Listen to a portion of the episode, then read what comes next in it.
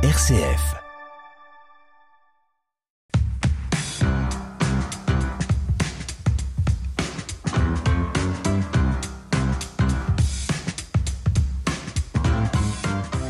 Merci d'être avec nous aujourd'hui sur RCF Sarthe dans la force des différences.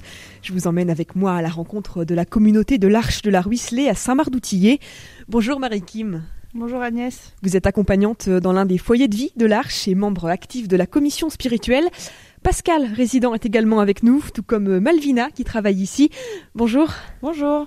Donc euh, cet été, il y avait les JMJ qui ont lieu à Lisbonne en présence du pape François. Il y a une délégation, une partie de l'Arche de la Ruisselée qui a pu se rendre là-bas. Malvina, euh, c'est vous qui étiez euh, responsable de ce camp. Comment ça s'est passé? Racontez-nous un petit peu comment ça s'est préparé déjà ici à la Ruisselée. Alors de base, nous devions partir avec toute la toute l'arche, donc avec tous les groupes de l'arche. finalement, nous avons décidé de partir avec le diocèse du Mans pour aussi s'ouvrir aux autres. Euh, voilà. Après, ça s'est préparé en amont. On a monté un petit groupe. On a essayé de voir quelles personnes accueillies étaient euh, capables de venir avec nous.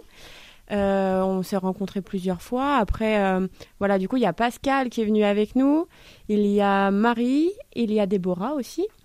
Et en, équipe, du coup, on avait Marie Kim qui était avec nous. On avait Raphaël, Muriel. Et nous avions un jeune du diocèse qui nous a accompagnés voilà, en tant que jeune, qui s'appelait Joseph. Euh, voilà, après on s'est rencontrés et euh, on a dû mettre en place tout, euh, tout ce trajet parce que nous sommes partis en voiture jusqu'à Lisbonne. Et de là, on a dû trouver des logements pour dormir sur la route, comment on allait s'organiser, trouver des matelas parce que nous avons dormi en gymnase. Et, et du coup, on a demandé beaucoup d'aide autour de nous. Et on a fait aussi pas mal d'appels aux dons et on a vendu quelques produits pour financer nos JMJ. Voilà à peu près comment ça s'est organisé. C'était un, grand périple. Alors parmi les, personnes, les résidents de l'Arche qui sont partis, il y a Pascal. Pascal, qu'est-ce qui, qu'est-ce qu'il y a eu comme souvenir marquant euh, de ces JMJ Quelque chose de vraiment euh, qui s'oublie pas. Le, pape. Eh ben, le pape, oui. On a chanté à la messe et on a vu le pape, c'est ça?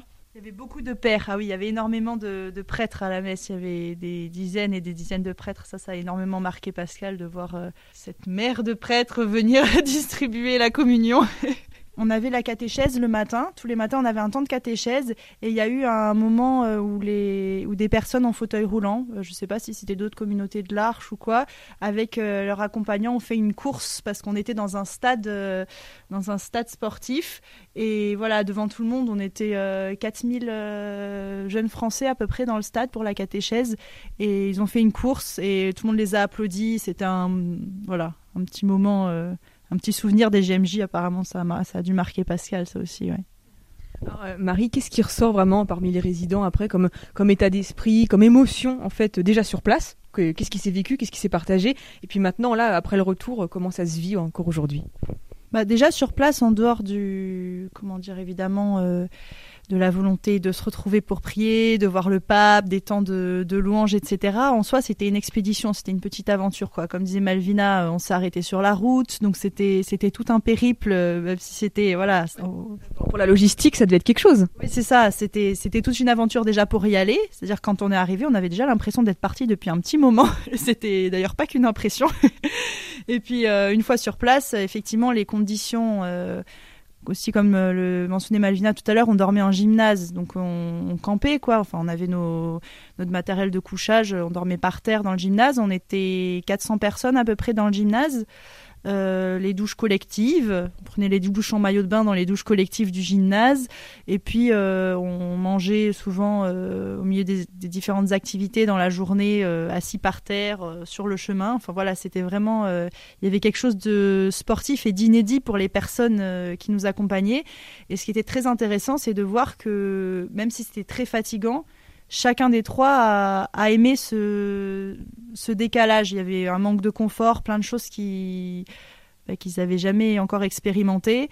Et tous les trois, euh, ça leur a beaucoup plu. Pascal me disait par exemple que avant de partir, qu'il voulait rester parce que lui, dormir dans le gymnase avec tout le monde, il trouvait ça génial, quoi. Il voulait rester là-bas pour dormir avec tout le monde, alors que voilà, le confort était limité. Mais ça lui a énormément plu ce partage avec euh, des grands groupes comme ça. Justement, ce côté partage, j'imagine eu pas mal de rencontres entre les personnes qui connaissaient pas forcément la Ruisselée. Euh, 4000 jeunes Français qui arrivent, qui débarquent, c'est des tas de vies qui se partagent, des tas d'expériences. Comment ça s'est passé un peu ces temps de, découverte des uns et des autres, découvrir la ruisselée comme ça Qu'est-ce qui s'est vécu Qu'est-ce qui s'est partagé? Alors en tout, euh, juste pour, euh, on était, euh, c'est combien de Français? 40 000 40 000 Français.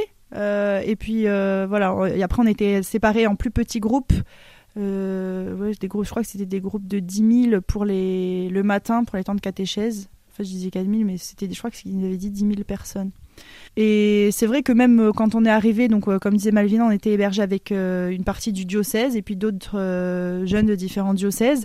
La plupart étaient assez d'abord surpris de nous voir, un peu admiratifs souvent. Ils disaient oh, bah dis donc, vous avez du mérite de venir comme ça. On était un groupe un peu, on passait pas inaperçu évidemment, et bah ça motivait aussi les gens pour venir nous parler. spontanément pour venir aider parfois en disant vous voulez je sais pas pour porter les bagages etc les gens avaient spontanément envie de venir nous aider parce qu'ils trouvaient ça chouette, sachant que c'était extrêmement fatigant qu'on ait eu, j'allais dire, la, témérité de participer comme ça avec le groupe du diocèse. Et, euh, et même après, dans la rue, euh, il y a eu énormément de rencontres. Et bah, notamment euh, Pascal, Déborah et Marie, les gens allaient vers eux, leur faisaient des cadeaux. Spontanément venaient les saluer. Ça ça a fait vraiment plaisir à beaucoup de gens de voir euh, ces trois jeunes de la Ruisselée euh, participer aussi à, euh, ces JMJ. C'était un peu inattendu pour certains et justement c'est ça qui faisait que les gens venaient aussi peut-être davantage nous voir. Il y a eu des cadeaux quoi par exemple? C'est quoi comme cadeau Pascal? Qu'est-ce qui t'a offert le monsieur italien quand est, après avoir vu le pape, tu te rappelles? Un petit chapeau. Un petit chapeau avec Italie écrit dessus. Ouais, tout à fait. T'as eu un petit chapeau. T'as eu quoi d'autre? Un bracelet blanc, alors qu'il venait de je sais plus quel pays, mais euh, c'était voilà, mm, il y a eu des cadeaux qui sont devenus de l'ensemble du globe. Alors je sais plus de quel pays venait ce bracelet, mais effectivement, Marie aussi, elle a eu pas mal de bracelets. on a eu des t-shirts aussi, on a fait des échanges de t-shirts. Donc on a quelques t-shirts de la Ruisselée qui sont dans d'autres pays du monde et en échange on a eu euh, des t-shirts, euh, je sais plus, moi j'ai un t-shirt du Brésil par exemple. Voilà. Alors Malvina, évidemment, euh, l'un des, le clou évidemment du rassemblement euh, des Journées mondiales de la jeunesse à Lisbonne, c'est de voir le pape. Comment ça a été vécu par les résidents? Euh, Du coup, nous, on n'est pas allé au gros rassemblement à chaque fois où le pape venait parce que bah voilà, on s'adapte aussi aux personnes pour qui la foule non c'est pas non plus très simple à chaque fois et puis on avait des grosses journées donc on évitait aussi un peu ces rassemblements. par contre, on était voilà le, le jour où on s'est tous rassemblés sous pour la grande attente du pape. On était devant un, devant un écran géant. Du coup, on n'a pas pu voir le pape de, de près, mais on l'a vu euh, voilà, de, de, nos yeux quand même via un écran.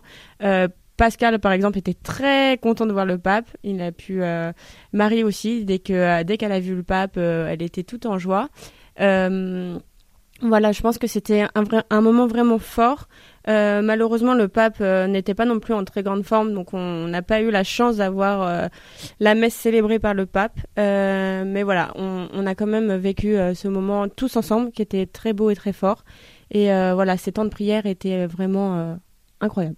Les, autres résidents qui ont participé, c'est quoi aussi un petit peu l'état d'esprit, la, joie qu'il y a pu avoir? Comment ça s'est partagé? Comment est-ce que l'ont vécu? Qu'est-ce qu'ils en disent après coup maintenant? Euh, ah bah après coup, ils disent euh, tous qu'ils sont très contents et autant sur le coup, avec la fatigue, euh, ils étaient contents de revenir. ça c'est clair, mais maintenant que, qu'un peu de temps s'est écoulé, là au bout de quelques semaines, je pense qu'ils seraient tous les trois prêts à y retourner maintenant qu'on leur en parle. Alors que sur le coup, c'est vrai que avec les nuits dans le gymnase et surtout la nuit d'attente du pape, donc qui se déroule dehors, on était dans une sorte de grand terrain vague et on a dormi dehors avec bah, des milliers de personnes qui passaient, le bruit, enfin voilà, donc certains ont très peu dormi, c'était quand même très fatigant. Voilà, en revenant euh, à la Ruisselée, je pense que tout le monde était quand même content de rentrer et fatigué. Mais voilà, maintenant que chacun a repris de l'énergie, euh, c'est tout ça bah, qu'ils aimeraient bien un jour y retourner. quoi. Donc ça a quand même marqué les esprits. Et la joie s'est beaucoup manifestée euh, avec des, comme disait Pascal, des chants et aussi de la danse notamment dans la rue. Il y a eu des moments de danse tout d'un coup avec des groupes venus d'autres pays. Euh, voilà, c'est une manière euh, de communiquer. Euh, il n'y a pas la barrière de la langue, quoi. Marie, Marie Monjoie, qui était avec nous, aime beaucoup danser, donc elle a beaucoup dansé avec différents groupes. et puis il y a eu des concerts auxquels on a assisté. Pareil, c'était des occasions de chanter, de danser, bah, de louer. Là, la joie était vraiment très très présente.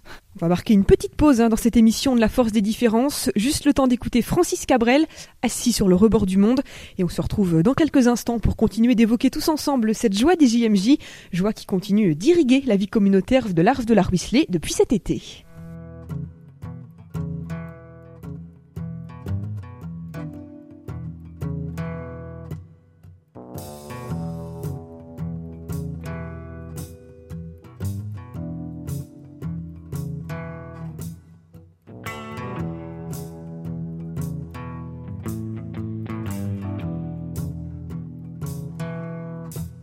J'ai bien toute ma mémoire, disait Dieu dans un coin du ciel. J'avais commencé une histoire sur une planète nouvelle, toute bleue. Bleue pour pas qu'on la confonde. Je vais aller m'asseoir sur le rebord du monde, voir ce que les hommes en ont fait. J'avais mis des gens de passage et j'avais mélangé les couleurs. Je leur avais appris le partage, ils avaient répété par cœur, toujours, tous toujours dans la même ronde. Je vais aller m'asseoir sur le rebord du monde, voir ce que les hommes en ont fait.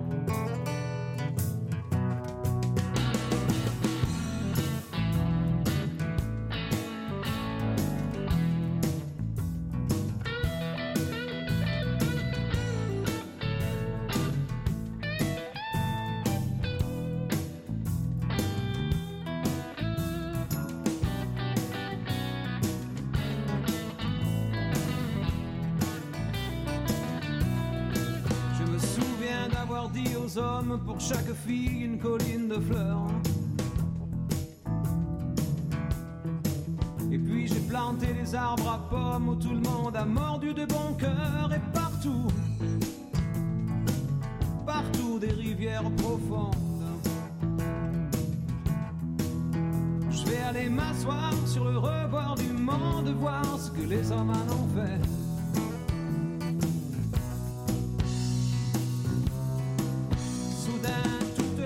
S'arrête, il paraît que les fleuves ont grossi. Les enfants s'approchent, s'inquiètent, demandent pourquoi tous ces bruits, sans doute.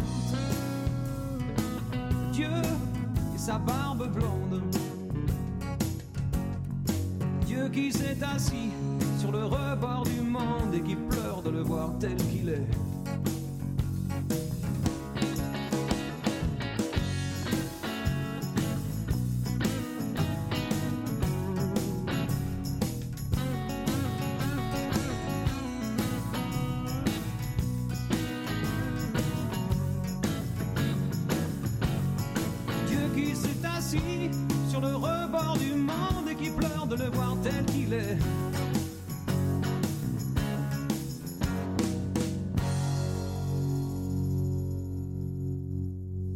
C'était Francis Cabrel, assis sur le rebord du monde sur RCF Sarthe. Nous sommes toujours euh, avec les membres de la communauté de l'Arche de la Ruisselée à Saint-Marc-d'Outillet. On continue d'évoquer avec euh, Pascal, Marie et Malvina cette joie des JMJ qui nourrit, qui enrichit le quotidien euh, des différents foyers de vie depuis cet été. Pascal, Marie, qu'est-ce qui a été le, le plus fort, le plus marquant comme souvenir? Ça a énormément marqué Pascal de dormir. On était dans un gymnase et il dormait juste euh, sous le panier euh, de basket.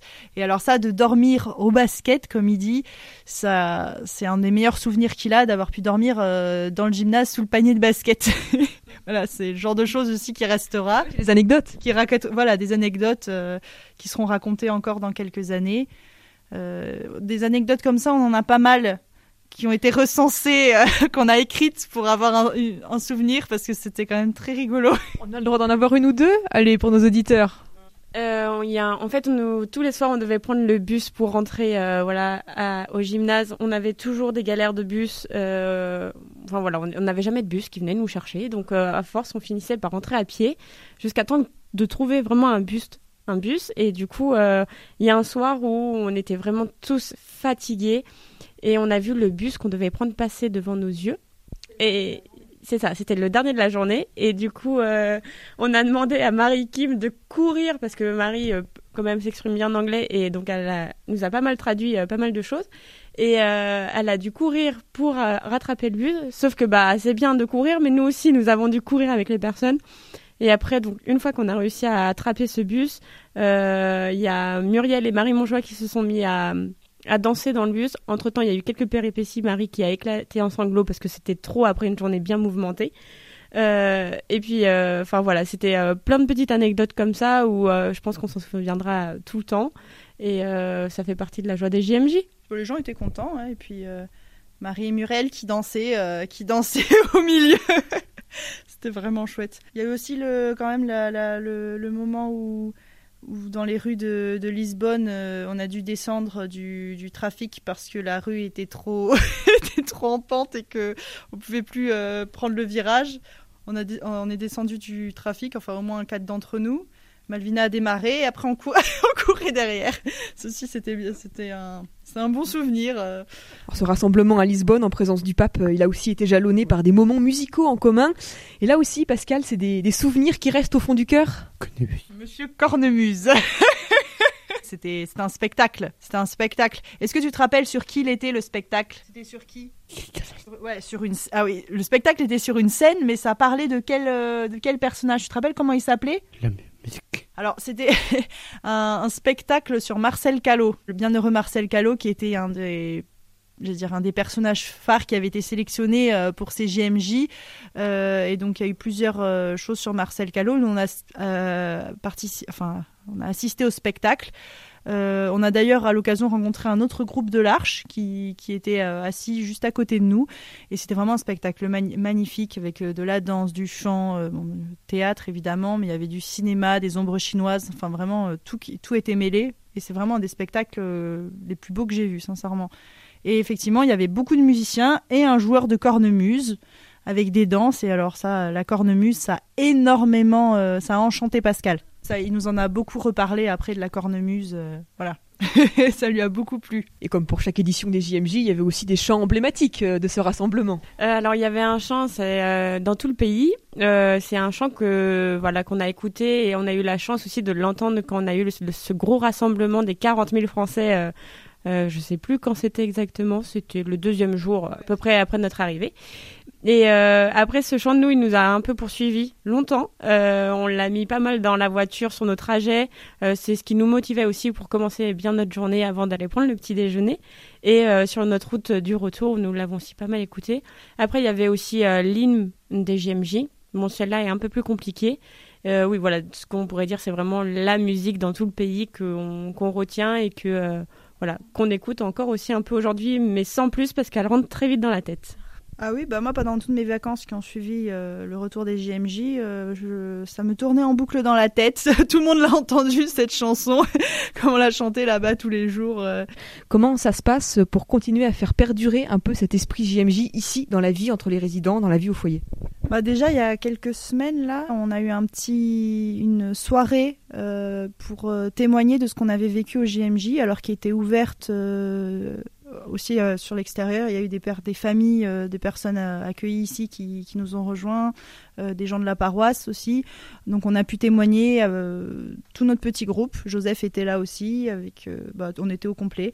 on a avec des photos à l'appui, on a pu montrer un peu ce qu'on avait découvert, ce qu'on avait vu. Il y avait des vidéos pour montrer un peu ce qu'on avait fait, justement les danses, les chants, les messes.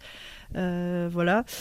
Et au cours de cette, euh, de cette soirée, ça a été une manière voilà, de témoigner de ce qu'on avait fait, de prier ensemble. On a ramené, euh, on, a eu l'occasion, lorsqu'on était au GMJ, de passer euh, une journée, enfin une partie d'une journée à Fatima aussi. Et on a ramené une vierge de Fatima qui a été bénie là par le prêtre accompagnateur de la Ruisselée et qui est maintenant dans notre chapelle. Voilà, donc ça c'est quelque chose qu'on a ramené un peu en souvenir pour marquer, qui restera ici euh, physiquement pour euh, se rappeler cet événement. Et puis euh, en dehors de ça, ben maintenant on sait que, enfin je dire que c'est possible ce genre d'événement et que ça ça fait découvrir différemment aussi les personnes avec lesquelles on vit.